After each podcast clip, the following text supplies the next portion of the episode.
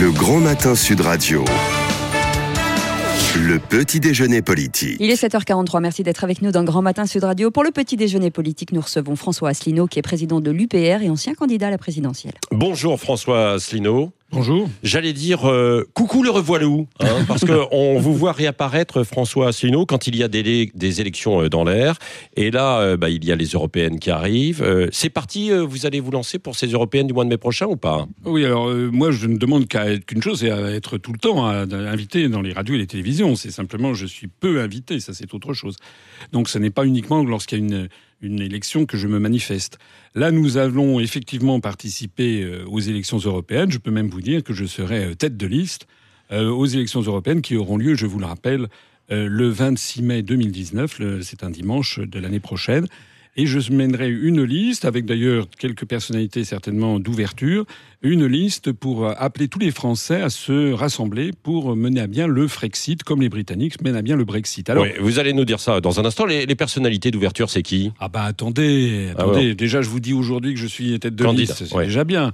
Attendez, il faut quand même ménager le suspense. Voilà. Alors, vous voulez euh, le Frexit, en clair, que la France sorte euh, de l'Union européenne, c'est ça? De l'Union européenne et de l'euro. Alors que les Français disent qu'ils ils sont plutôt attachés Hein, selon un sondage qui est paru il y a quelques jours, ils sont plutôt attachés à cette Union européenne, les Français. Oui, mais ça, c'est ce que disent les sondages. Moi, ce que je vois, c'est que en 2005, il y a 55% des Français, dont moi d'ailleurs, qui ont voté non à la Constitution européenne. Mmh. Et on a piétiné ce vote de façon totalement tyrannique et on a imposé aux Français ils avaient, ce, qu'ils ne voulaient pas.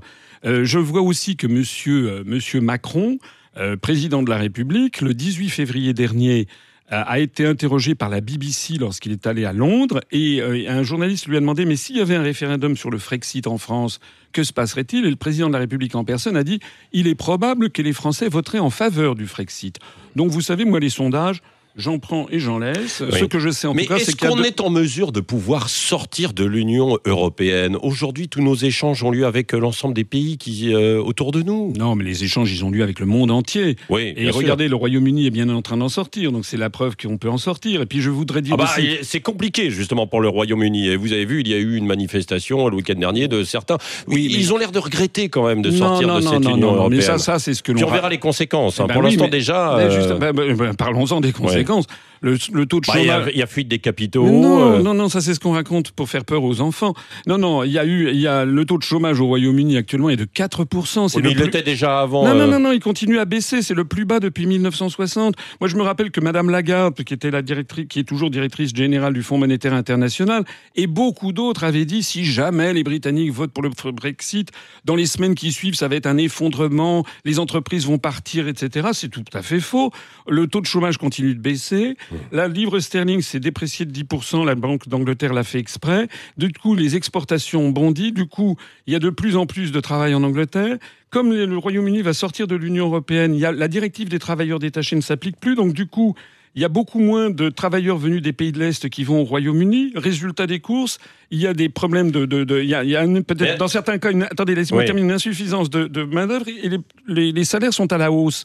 Donc qu'est-ce que vous voulez? Les exportations se portent très bien, les investissements internationaux se portent très bien parce qu'on fait des bonnes affaires en ce moment en Angleterre. Non, tout va plutôt très bien. Ce sont les, ce sont les médias occidentaux, enfin les médias de, de ah bah, occidentaux. Euh, L'Angleterre est euh, en Occident également. Les, hein. médias du reste de l'Europe qui ont très peur. Non, ils ont très peur les, les dirigeants européens que l'Angleterre fasse mauvais. Mais qu'est-ce que ça signifierait euh, Les auditeurs se posent cette question, François Asselineau. S'il y avait le Frexit, ça veut dire que on fermerait les frontières, on n'aurait plus de commerce avec les autres, on changerait quoi les les, règles, les traités? Mais non, mais pas. Écoutez, euh, vous savez, on a beaucoup de Français qui vivent en Franche-Comté ou qui vivent. Bien sûr. Eh ben, ils savent qu'il y a de l'autre côté. Pays Basque. Eh ben, non, non, euh, eh ben, à quelques. Non, mais en Franche-Comté, ils sont à quelques kilomètres de la Suisse.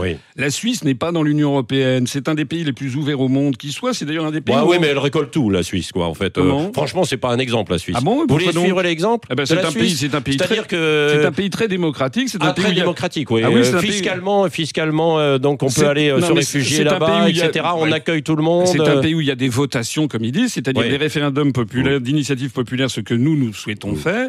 Et c'est un pays qui est, c'est le pays du monde où il y a le plus de réunions internationales, excusez du peu. Et ah oui, bah, bien sûr, parce qu'on va se planquer là-bas, un peu en Suisse, parce qu'on est neutre. Ah, bah, vous exagérez. Alors, non, non, non, non, n'exagère pas, c'est ça, François. vous imaginez la France comme la Suisse, vous La France, ou comme la Norvège, qui se porte très bien aussi, qui n'est pas dans l'Union européenne, ou comme l'Islande, qui a réussi à, à- à dire aux banquiers, à remettre les banquiers à leur place. C'est-à-dire que nous avons. Mais on fermerait nos Mais frontières non, ou pas pourquoi voulez-vous fermer les Ah, non, frontières mais Je pose la question. Mais écoutez, est-ce que le Royaume-Uni ferme ses frontières Ah bah, il va les fermer en partie Non, euh, sur les, euh, sur les Il- pièces d'identité. mais non, On va être obligé de va les contrôler, mais vous savez, Oui. la France aussi contrôle ses frontières. Nous ne contrôlons pas nos frontières vis-à-vis des pays de l'espace Schengen, mais quand vous allez aux États-Unis, quand vous allez en Russie, quand vous allez euh, à, à- à Marrakech, vous- on vous montre, on vous demande vos, vos passeports.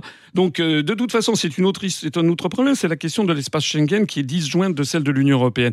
Mais moi, ce que je voudrais dire ici Oui. aux, auditeurs, c'est qu'il ne faut, faut vraiment qu'il fasse un effort et qu'il se documente, notamment sur ce que nous, nous disons, nos analyses. J'en profite pour citer notre site internet upr.fr, qui est désormais le site le plus consulté de tous les partis politiques français. Et nous sommes consultés, figurez-vous, nous avons des milliers de connexions Oui. venant aussi de ministères français, même de Matignon, de Pour l'Élysée, de la que- Commission européenne. oui, vous- Parce que nous savons, parce que ce qu'il faut bien que les Français comprennent, Oui. C'est que l'avenir de l'Union européenne ne dépend pas que de la France. Regardez ce qui se passe en ce moment en Italie. Regardez ce qui se passe en ce moment avec l'euro. Personne n'en parle vous, sauf nous. vous, vous jugez justement euh, l'Italie, euh, les décisions qui ont été prises écoutez, sur, le, sur le budget italien? Écoutez, vous avez, vous- nous sommes dans une dictature.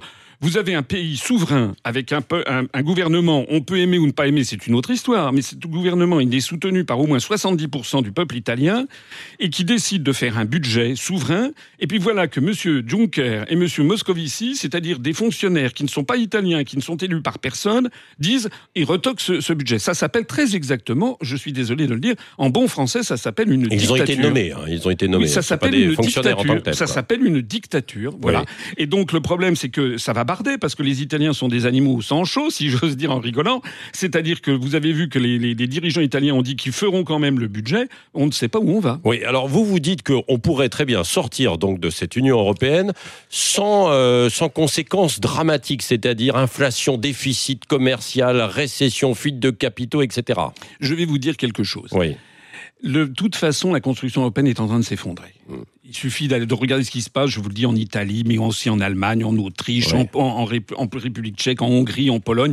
On a euh, construit une utopie qui ne marche pas et qui est en train de s'effondrer. enfin, qui ne marche pas. Pour euh, ceux qui ont connu la Seconde Guerre mondiale, ils se disent quand même, euh, il faudrait qu'ils arrêtent de râler aujourd'hui. Oui, mais ça, Par rapport à ce qu'ils ont oui, connu. Mais Non, ça, mais non, mais ça, c'est un argument, c'est un argument fallacieux qui consiste à dire c'est le principal, non, la non, paix non, non, non, non. S'il y a eu la paix en Europe, ça n'est pas avec la construction européenne, c'est parce qu'il y avait l'équilibre de. Non, non, c'est parce qu'il y avait l'équilibre de la terreur entre le pacte de Varsovie et l'OTAN. Mm. Et c'est ça qui faisait. C'est pas parce que la Commission européenne ré- réglementait les sièges de tracteurs qu'il n'y a pas eu, qu'il y a pas eu la guerre. C'est parce qu'il y avait de part et d'autre du rideau de fer, il y avait des armes thermonucléaires. Et actuellement, la construction européenne est en train de nous emmener vers la guerre parce que nous avons, nous sommes solidaires des pays baltes, par exemple, qui nous entraînent dans un choc frontal avec la Russie. Est-ce que vous, est-ce que les Français savent que nous avons des chars et des avions de combat qui sont à quelques centaines de mètres de la frontière russe, qui sont Et- prépositionnés en Estonie et en Lettonie Donc vous savez, euh, rappelez-vous ce que disait le philosophe Blaise Pascal, qui veut faire l'ange fait la bête. Oui. Vous êtes proche de Vladimir Poutine dans les idées? Enfin, c'est un, grand chef d'État qui s'inspire beaucoup Donc vous d'ailleurs. êtes proche de, proche de lui Non, dans les pas- idées. écoutez, je ne l'ai jamais rencontré. Je- je- je- pourquoi proche de lui? Je suis. Nous, nous nous inspirons beaucoup de 1500 ans d'histoire de France, un Ouais. pays peuple, un pays souverain. Non, mais Français, vous- ça veut dire Est-ce que libre. vous admirez euh, Vladimir Poutine? Je pense, je pense, je ne vais pas l'admirer, mais je pense que c'est un très grand chef d'État et qui a sacrément redressé la, la Russie. et Donald Trump? Écoutez, Donald Trump, il a dit des choses qui parfois sont, euh, sont assez inacceptables. Voilà. Cela étant, il y a un petit truc qui me le rend sympathique, c'est que tout le monde lui tape dessus tout le temps. Oui. Et donc je trouve qu'à partir du moment où euh, tous- tous les médias occidentaux lui tapent dessus, il doit y avoir quelque chose qui, qui n'est pas si mal. On va voir d'ailleurs les élections de, de mi-novembre. Moi je pense qu'il va faire finalement un résultat assez bon. D'ailleurs l'économie Oui. américaine se porte très bien, justement d'ailleurs parce qu'il est en train de, réimpo- de réimposer un certain retour vers le protectionnisme. François Asselineau, avec qui est-ce que vous pourriez euh, faire alliance sur la scène politique actuellement euh, française L'UPR est une alliance en elle-même. Nous Oui. avons parmi nos Non mais adhérents... parmi euh, aujourd'hui les gens, les, les leaders, les, les principaux, Mais les vous leaders- rapprochez de qui? mais- Nicolas Mais Dupont-Aignan, de Laurent Wauquiez il ne veut de- pas sortir. Tous ces, toutes ces personnes ne veulent pas sortir de l'Union européenne. Oui. Ni Madame Le Pen, ni Monsieur Dupont-Aignan, ni Monsieur, ni Monsieur Mélenchon euh, ne veulent sortir de l'Union européenne et de, et de l'euro. Ils promettent tous une autre Europe. Mais ça fait 60 ans qu'on promet une autre Europe. Et moi, j'explique que l'on ne peut pas changer d'Europe puisqu'il faut l'unanimité des États membres. Et Ouais. toutes ces personnes qui vous disent qu'on va changer d'Europe oublient tout simplement de vous dire ce que pensent les 27 autres États. Ouais. Et si l'Europe, elle est comme elle est, c'est pas par inadvertance, c'est parce qu'elle est le fruit de 60 années de négociations entre des intérêts nationaux divergents Ouais. qui restent divergents. Oui, il y a quelque chose de manichéen chez vous, François Asselineau, parce que euh, vous appelez donc à la fin de cette Union européenne, mais vous vous, vous présentez vous-même à des élections européennes. Oui, comme l'avait fait Nigel Farage. C'est-à-dire, c'est comme ça que Nigel Farage et le mouvement UKIP se sont fait connaître en étant, en étant élus au Parlement européen, en, en réclamant justement la dissolution de l'Union européenne. Ça les a rendus très populaires au Royaume-Uni et tellement populaires que le Premier ministre britannique a été obligé de faire un référendum qui s'est soldé, comme vous l'avez vu, par le Brexit. Donc c'est tout à fait normal qu'on se présente à ces élections. En, en 30 secondes, un message à la ministre de l'Europe, Nathalie Loiseau, qui termine justement euh, une petite tournée pour dire que l'Europe apporte beaucoup à la France. Oui, mais Madame Loiseau, on l'a invitée à notre université à Valère, dans l'Indre-et-Loire. Ce week-end, hein. Ce week-end, où il y a Avec beaucoup- Emmanuel Todd, où il y a notamment. beaucoup de monde, il y a Emmanuel Todd, il y a, il y a un débat sur l'Allemagne, etc. Mais Madame Loiseau a dit qu'elle avait piscine ce jour-là et qu'elle ne pouvait pas venir. C'est-à-dire que Madame Loiseau, elle veut ça, bien... elle vous a dit sérieusement qu'elle avait Non, pris mais je- hein, je- Bien sûr. Eh non, mais ça veut dire quoi? Ça veut dire tout simplement qu'elle veut bien débattre à condition qu'on débatte avec des gens qui sont d'accord avec elle. C'est pas Ouais. des débats, ce sont des, ce sont des compromissions. Oui, Mm. le mot de la fin avec euh, Cécile de Minibus, François Oui, Asselineau. euh, bonjour. Il semblerait qu'Aurélien Enthoven, le fils de Carla Bruni et du philosophe Raphaël Enthoven, soit un militant actif euh, de l'UPR. Est-ce que c'est vrai? Oui, c'est exact. Et d'ailleurs, il est, il est très brillant et très intelligent. D'ailleurs, il va faire euh, Une table donc, ronde samedi matin euh, la- le débat que je vais avoir avec Emmanuel Todd qui va Mmh. porter sur un grave sujet. La France va-t-elle disparaître? Parce que c'est un vrai sujet très grave, notamment l'unité nationale est menacée, eh bien, le débat sera euh, modéré, animé par Aurélien Enthoven, qui a 17 ans, qui est un garçon très brillant. Et, Oui, qui a- et- et, Carla Bruni aurait signé une autorisation spécifique pour euh, venir chez vous? Ah bah, nous, les, moi, les, mineurs de moins de 18 ans, on, doit- on demande l'autorisation parentale, oui, c'est normal. C'est Ouais. magique. Vous n'avez pas eu un échange indirect euh, avec euh, euh, Nicolas Sarkozy, qui est quand même avec Carla Bruni et qui connaît bien Aurélien Mais vous voulez, vous voulez tout savoir. Bah oui, Vous bah veut tout vous voulez savoir. tout savoir et rien payer, vous. hein. Oui, bah oui, oui, non, mais c'est ça. Moi, j'ai 5 non, centimes, mais alors, si vous, vous, voulez. vous avez eu un petit échange avec lui euh, à ce sujet, non, ou pas Écoutez, euh, je ne suis pas là pour. euh, Ça, ça veut dire oui. Oui. Ça veut dire que oui. Vous avez eu un petit échange avec Nicolas Sarkozy concernant Nous avons- Aurélien écoute, Enthoven. non, nous avons, nous, on, on est, on- vous savez, on a invité tout le monde. Par exemple, on a invité Jean-Luc Mélenchon à cette université. Parce que Jean-Luc Mélenchon, il avait invité des députés Faites- de LR à Faites son attention, il université. va peut-être débarquer. Hein. Il avait, Jean-Luc Mélenchon avait invité des députés de- des Républicains à son université. Et, et pourquoi il les avait invités? D'ailleurs, on se demande pourquoi. Nous, on l'a invité en bonne et due forme. Et ben, il n'a même pas euh, répondu. Il n'a même pas Ah bon. daigné répondre. Eh ben, vous parlez d'invité justement, il y en a un qui est arrivé en surprise. Oui, bonjour, c'est Carla Bruni. Mais justement, on en parlait tout à l'heure. François, tu sais que tu es l'idole de mon grand garçon de 17 ans, qui est youtubeur. Donc, euh, qu'est-ce qu'il me cause comme souci, ce gamin À son âge, moi, je fricotais déjà avec Mick Jagger, alors que lui, dans sa chambre d'ado, il a placardé partout ton affiche du Frexit. Alors, voici ma question, François. Est-ce que se présenter aux Européennes avec une liste pro-Frexit, c'est pas un peu comme commander une entrecôte dans un, restaurant vegan? En tout cas, bravo pour l'imitation. Merci, ben oui, Euh, c'est moi. je- alors. C'est la vraie. Je crois, en tout cas, je crois que Madame, Madame, Bru- Madame Carla Bruni, je pense que c'est une femme très intelligente. Merci. Et qu'elle a est hein. et qu'elle a laissé, euh, et que vous avez laissé euh, votre fils euh, suivre le- les, les- les pensées politiques qu'il a définies par lui-même. Vous savez, c'est pas parce que Aurélien Enthoven est à l'UPR, est un militant actif, que, c'est- que ses parents sont d'accord avec lui. D'accord, mais la Mais- France va disparaître si on débat sur la magie, alors, c'est Oui. ça Merci François Asselineau, président du PR et ancien candidat à la présidentielle et donc candidat aux européennes Et- en mai prochain. Et on se retrouve bien sûr Dany Moreau à 8h20 pour euh, du rire. Il est 7h57. Le Grand Matin Sud Radio, 5h10. Patrick Roger, Cécile de Minibus.